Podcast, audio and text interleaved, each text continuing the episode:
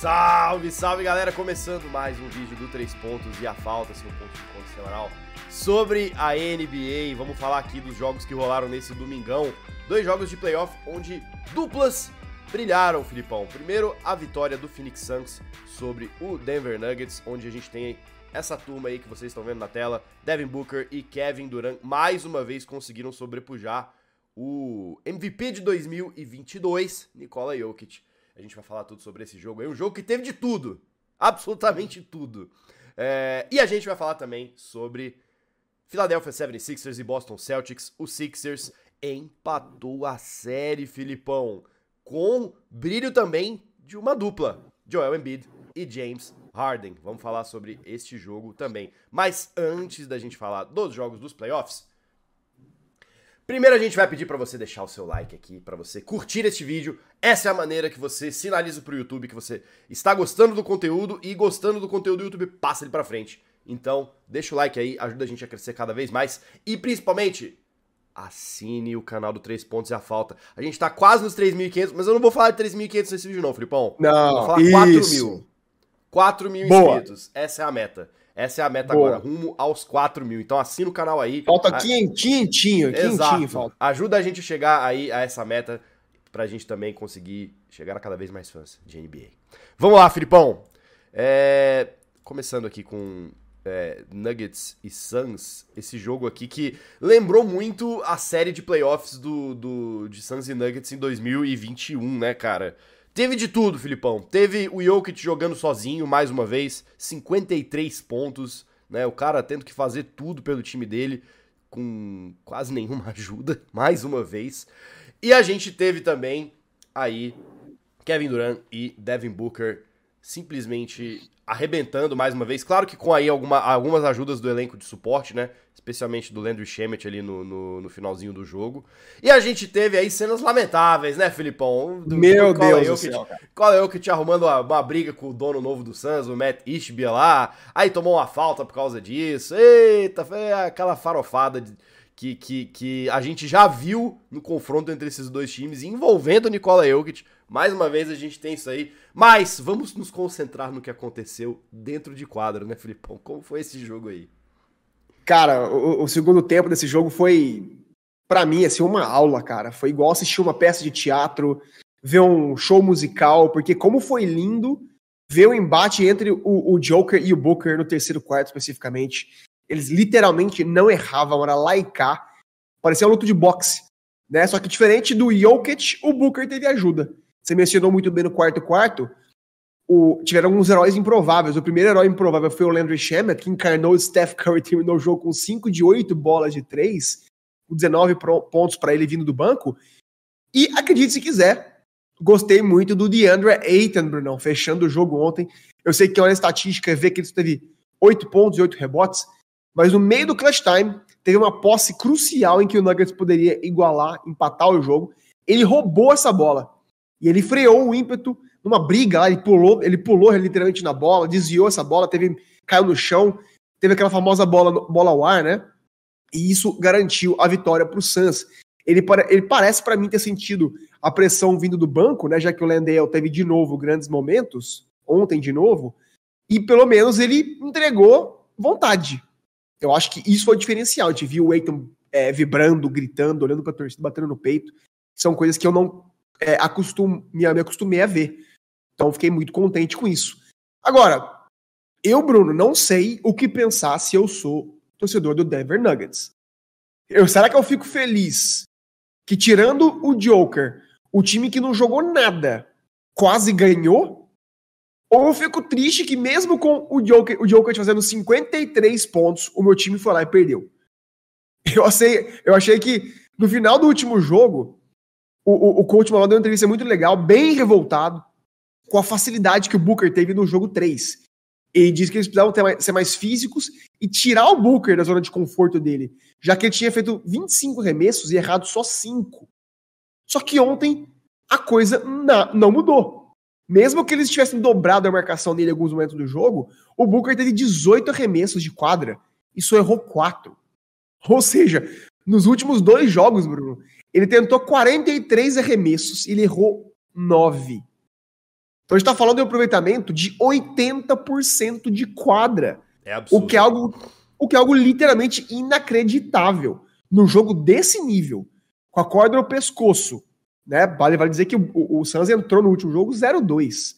E ontem, de novo, por mais que tivessem ganhado, era um jogo que, se eles perdem, o Nuggets faz 3 a 1 Sem o CP3, ou seja, a consistência com a qual o Booker tem jogado é algo de outro mundo. É bizarro mesmo. Sério. E sério, a gente tá falando sério, muito sério aqui. Eu fico bolado que a mídia não dá atenção ao que ele tem feito, porque é algo, Bruno, especial, cara. Se eu tivesse é que eleger eu, eu, os grandes destaques desses playoffs, se eu tivesse que eleger, eu, eu escolheria um para cada posição. Se for escolher ali na posição de pivô, Anthony Davis. Para mim, sem dúvida, é o grande nome da posição.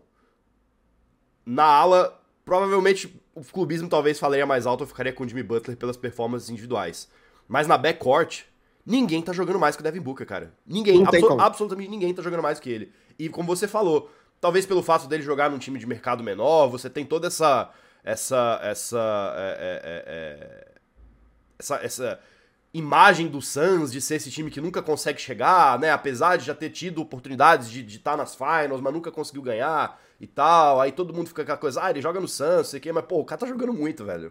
É absurdo. Eu acho que, é assim, claro que o Steph Curry tem tido performances lendárias, fez 50 pontos, o James Harden fez 45, fez 42, 3 ontem e... de novo.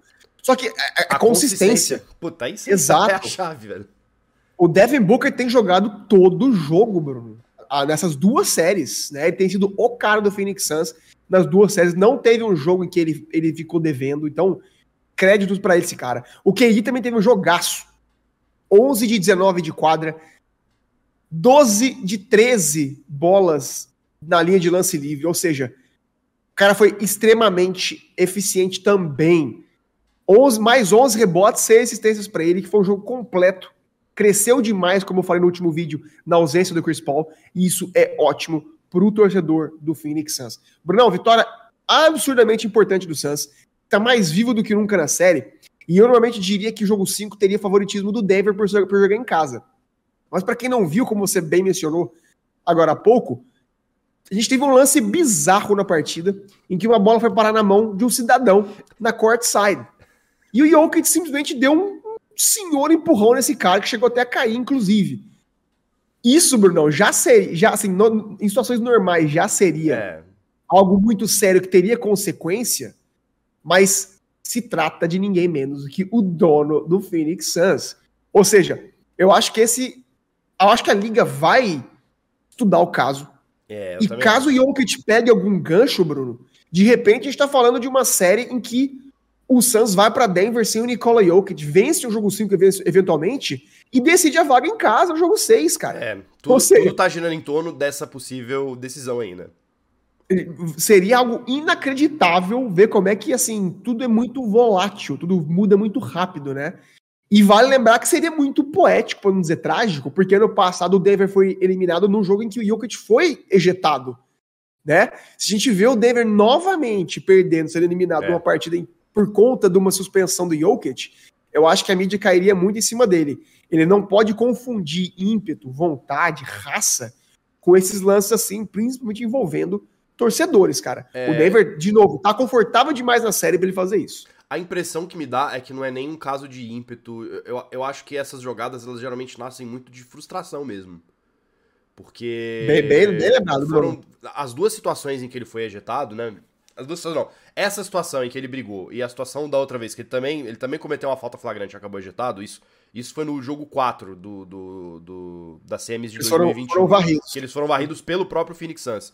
Também foi uma coisa meio parecida, assim. Porra, o cara, o cara tava em quadra, já tava 3 a 0 a chance era para não dizer quase impossível, né? Estatisticamente isso nunca aconteceu, ninguém volta do, ninguém nunca voltou de um 3-0 em playoffs. É, é, é, o cara tava extremamente frustrado e, e e, e, bom, eu acho que, né, duas vezes já dá para perceber que não é um negócio que acontece por acaso, né? O cara fica frustrado Sim. num jogo desse e acaba, acaba estourando. É, é, é... E, e, realmente, eu, eu acho que é, é preocupante, assim. É... Vamos, vamos ver, senti, depende eu, muito eu concordo do que... contigo. Ah, diga. Eu senti ele muito frustrado mesmo também. Às vezes, assim, o, o, o Denver ia pro timeout e ele ia pro, pro banco E a gente viu eles bravejando com, com o próprio time. Ele, assim, eu não sei se era briga ou se era uma, uma mera discussão de jogo, mas de fato o Jokic estava completamente fora da casinha ontem. E, e é complicado. Não, com, é. é com o time, se os caras não estavam entregando, ele estava é. meio bolado. Galera, eu tô entregando 50 pontos aqui, cara. E aí, alguém e, vai... E é vai muito aparecer? complicado, porque para quem enxerga de fora o Denver, assim, essa frustração eu acho que ela é compreensível. O cara tá carregando esse time sozinho tem dois, três anos. É, é, é e esperando muito. uma ajuda que não acontece, não, não, vem nunca, cara. É o fulano lesionado que tá aqui, é o fulano que, que, que, que foi trazido pra, pra ajudar, mas não tá jogando direito. É, e, e, inevitavelmente ele sempre se vê nessa situação que ele tá carregando o time sozinho, cara. Deve ser extremamente frustrante mesmo, mas, mas é aquela coisa, né? Playoffs é, é, são esses momentos que podem definir uma série.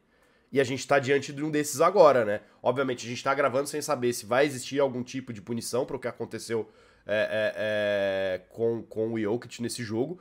Mas, de fato, né? Se o cara não joga no jogo 5, a história dessa série pode ser outra.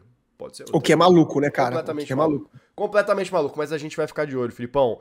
Próximo jogo aí entre Suns e Nuggets acontece aí agora na terça-feira. A gente vai estar tá aqui para acompanhar no vídeo de quarta-feira para saber o que que aconteceu. É isso, vamos agora pro nosso segundo jogo aqui da série, Filipão. Vamos falar de Philadelphia 76ers e Boston Celtics. Segundo jogo em Filadélfia. É um jogo que. Cara, eu vou dizer para você que é muito louco como essa série ela tá, ela tá tendo esses padrões que se repetem, né? Porque a, a gente tem, obviamente, um time que vence, mas assim, não é, não é aquelas vitórias incontestáveis, né?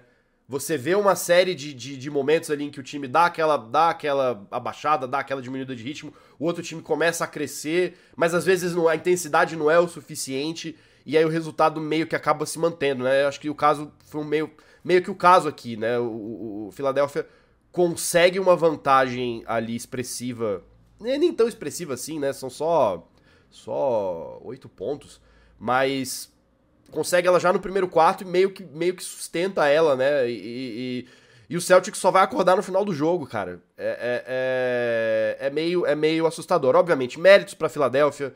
Joel Embiid, 34 pontos, 13 rebotes, de novo, sendo essa presença defensiva que a gente a gente, de forma muito surpreendente, tá vendo ele assumir nesses playoffs, e eu acho muito legal, muito positivo para esse time.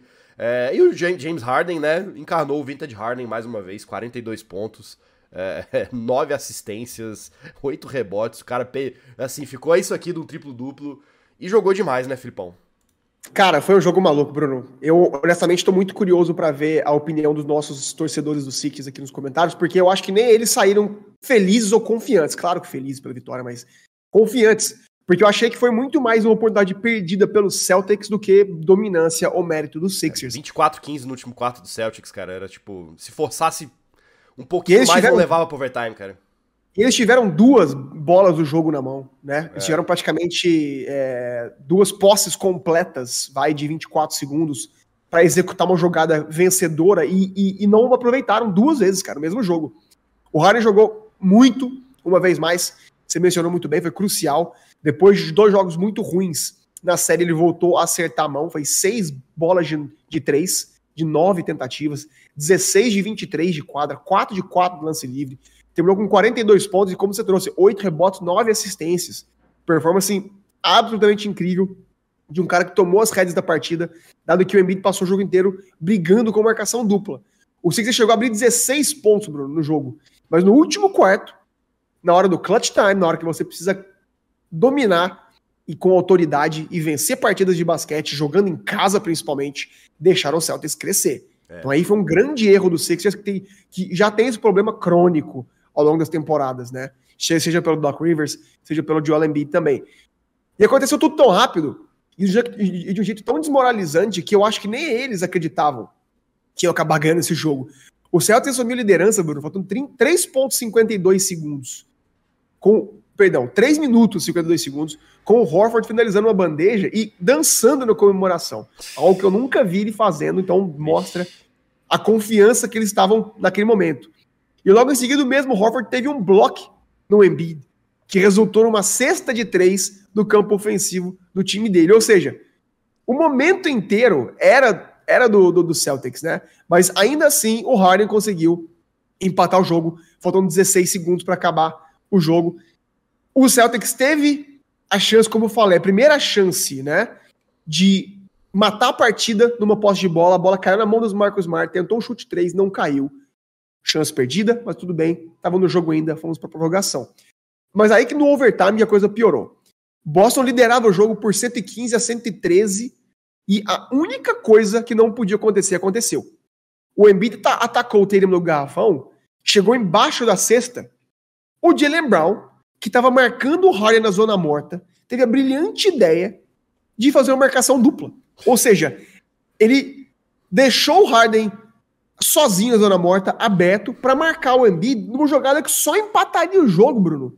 Para deixar os, os Sixers com a chance de fazer uma jogada que venceria o jogo. E foi exatamente o que aconteceu. O Embiid foi muito inteligente, ele viu isso acontecer, passou a bola para o James Harden isso. e o Harden matou a bola de três e virou o jogo, Como cara. você deixa um cara que fez 42 pontos no jogo e tava acertando tudo de livre. três livre no clutch time, na jogada que vai definir. Como você faz isso, velho? Não dá pra entender, cara. Bruno, aí beleza, né? Tipo assim, ainda assim jogando do Celtics, né? A última posse de bola, faltando 18 segundos no relógio, e a posse de bola dava para vencer essa partida.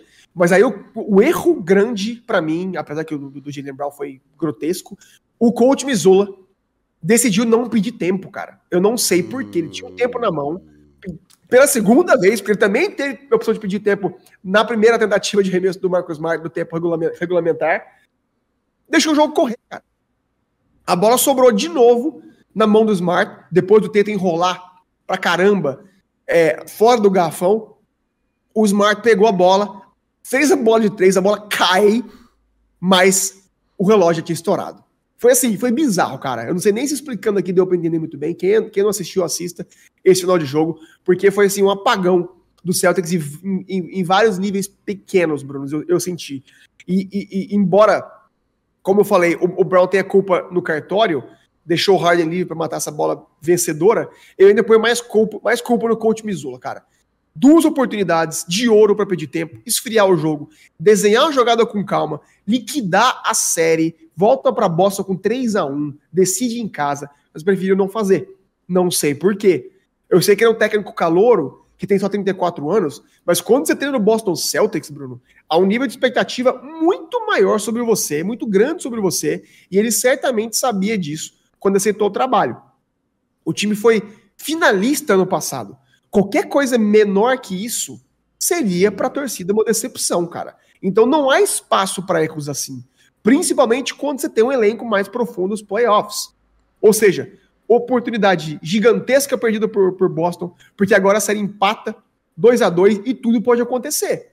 Eu sei que joga no TD Garden agora, mas, cara, quem garante que o Harden não vai ter mais um jogo de 45 é, pontos, cara? Até porque a, a, gente, a gente tá vendo que é uma série de, entre dois times com dificuldades para fechar jogos, né? O que, o que Exatamente, torna as coisas cara. extremamente improváveis ali quando chega no final do jogo. Então, então assim, quem quer que o Embiid vai ter um jogo de 50 pontos finalmente? Então, cara, eu acho que o Celtics está brincando com fogo. Era uma série que eles poderiam ter vencido mais facilmente, assim como já foi a de Atlanta. E eu tenho sentido o time sem confiança, Bruno. E eu não sabia ano passado o que era conta mérito, né, do Emil Doka. E agora está sendo um demérito desse técnico pouco experiente, é. né? A gente não vai crucificar o cara, o cara acabou de chegar, mas eu acho que a diretoria de Boston tá pagando o preço finalmente por não ter tido mais pulso, né? Ou volta o Emil Doka, passa pano quente, ou contrata alguém do tamanho da franquia Boston Celtics. E tinha gente no mercado, né? Essa temporada o que mais teve foi treinador, treinador carimbado, né? Tarimbado disponível, né? Tipo, Sim. você poder trazer um Quinn Snyder, por exemplo, né? Mas preferiram seguir por esse caminho. Mas assim, eu concordo com tudo que você falou, tá? Eu acho que realmente eh, a gente já viu uma série de decisões questionáveis em clutch times de diversas partidas pra gente perceber que o Celtics está com um problema. Eu, eu acho também, o Celtics está com algum eh, tá tendo algum problema ali. Existe uma crise de confiança, eu, eu concordo com você. Mas eu acho que é, é interessante também a gente a gente é, é, enaltecer um pouco o Sixers, porque é, é, eu, vejo, eu vejo que são os times que estão em situações parecidas, mas vindo de lugares diferentes. O Celtics era esse time que tava com uma confiança muito forte na temporada passada e isso fez eles conseguirem vencer a Conferência Leste. E agora essa, conferen essa conferência, ó, essa confiança, ela diminuiu um pouco. E, tá, e aí o time tá nessa, nessa situação parecida com a do Sixers. Já o Sixers, eu vejo o contrário. Era um time que carecia demais de confiança. E eu vejo que ele tá ganhando. Ainda é um time que tem um pouco de problema ali nesses momentos. Mas, cara, se, se a gente pega jogos que. Até esse próprio jogo que o Sixers leva pro overtime e vence. Cara, o Sixers de duas temporadas atrás com Ben Simmons jamais conseguiria fazer isso. Jamais, jamais, assim. É, é, era, era uma situação em que você poderia, assim, apostar dinheiro que muito provavelmente você levaria, que o Sixers perderia. E alguma coisa mudou ali. Não sei se pela troca de jogadores, o fato de, de, de, de você ter de fato ali. É, esses jogadores que chegaram, o caso do Harden, com a disposição tão grande de vencer, que o cara tirou um pedaço do salário dele para reforçar o time, isso foi responsável por trazer caras como o PJ Tucker, por exemplo, né?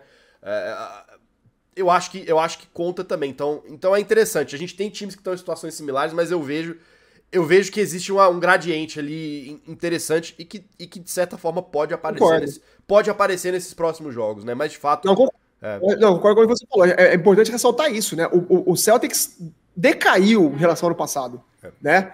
Há uma, há uma certa desconfiança. Agora o Sixers, querendo ou não, está melhorando em relação ao ano passado. Então há, um, há uma crescente, estão indo na, na direção certa. É. Estão prontos mentalmente para vencer uma liga? Eu, eu vejo que não.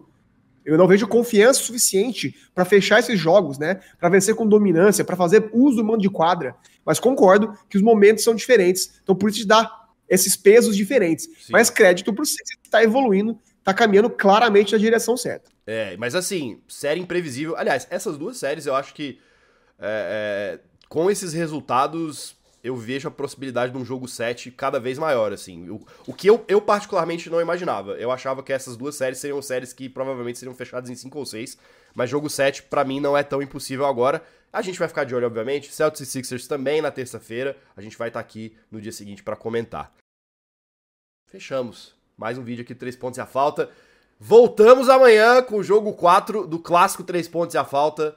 Miami Heat e New York Knicks. E o jogo 4, Filipão, de Los Angeles Lakers e Golden State Warriors. Esse aí vai pegar, vai pegar fogo, bicho, vai, vai, pegar fogo. E a gente vai estar aqui para comentar tudo isso nesta terça-feira. Então já deixa seu comentário aqui, curta o vídeo e assine o canal. Ajuda a gente a chegar aí aos 4 mil inscritos. Filipão, tamo junto, hein? Grande abraço e nos vemos no próximo vídeo. Valeu!